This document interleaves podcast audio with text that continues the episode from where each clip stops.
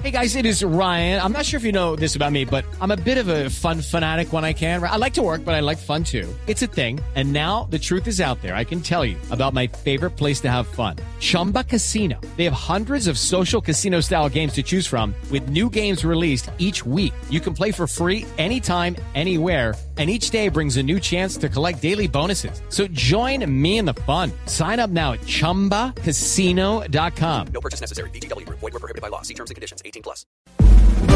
Ricardo Ospina es periodista. Está en Mañanas Blue. La tormenta causada por las revelaciones del diario estadounidense The New York Times hace una semana, lejos de calmarse, ha desarrollado vientos huracanados, no solo para el comandante del ejército, sino también para el ministro de Defensa Guillermo Botero y para el gobierno del presidente Iván Duque. Hay que diferenciar dos etapas distintas.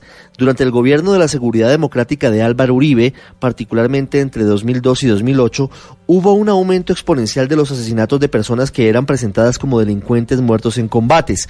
Según las más recientes cifras de la Fiscalía, el 97% de los casos de esos homicidios en persona protegida ocurrieron durante ese lapso. En ese momento, el escándalo causó un remesón que sacó a 27 militares, incluyendo a varios generales, entre ellos el excomandante del ejército Mario Montoya, el mismo de la operación Jaque, que hoy espera que la JEP lo llame a responder por esos crímenes. Y de allí se derivó que el país conociera que esa política de conteo de cuerpos fue estimulada por la Directiva 029, firmada por Camilo Espina cuando fue ministro de Defensa en el año 2005, que prácticamente abrió la puerta a una vara de premios macabra de permisos, de condecoraciones y de recompensas para quienes mayor número de bajas en combate produjeran. Ese fantasma asustó al país en las últimas semanas, aunque hay que ser claros en señalar que hasta ahora no hay estadísticas ni casos que permitan decir que ese horror regresó, aunque sí se encendieron las alarmas tras la revelación del formato impulsado por el general Nicasio Martínez, hoy comandante del ejército, que buscaba que cada comandante de división se pusiera metas de aumento de resultados operacionales, incluyendo bajas. Luego del escándalo, ese formato se cayó y el gobierno reaccionó de dos maneras distintas. Por un lado, cuestionando el trabajo de Nick Casey, periodista del New York Times, que hizo la investigación, y por otro lado, creó a las carreras una comisión integrada por dos exmagistrados y un exministro de Justicia para evaluar si las órdenes operacionales de las Fuerzas Armadas colombianas cumplen o no con los estándares internacionales.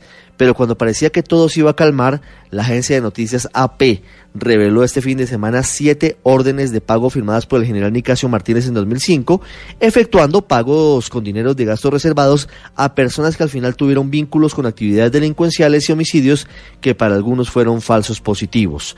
La respuesta del ejército fue negar cualquier tipo de actuación irregular de Martínez y reiterar que tuvo responsabilidades administrativas y no operacionales en la zona donde ocurrieron los hechos.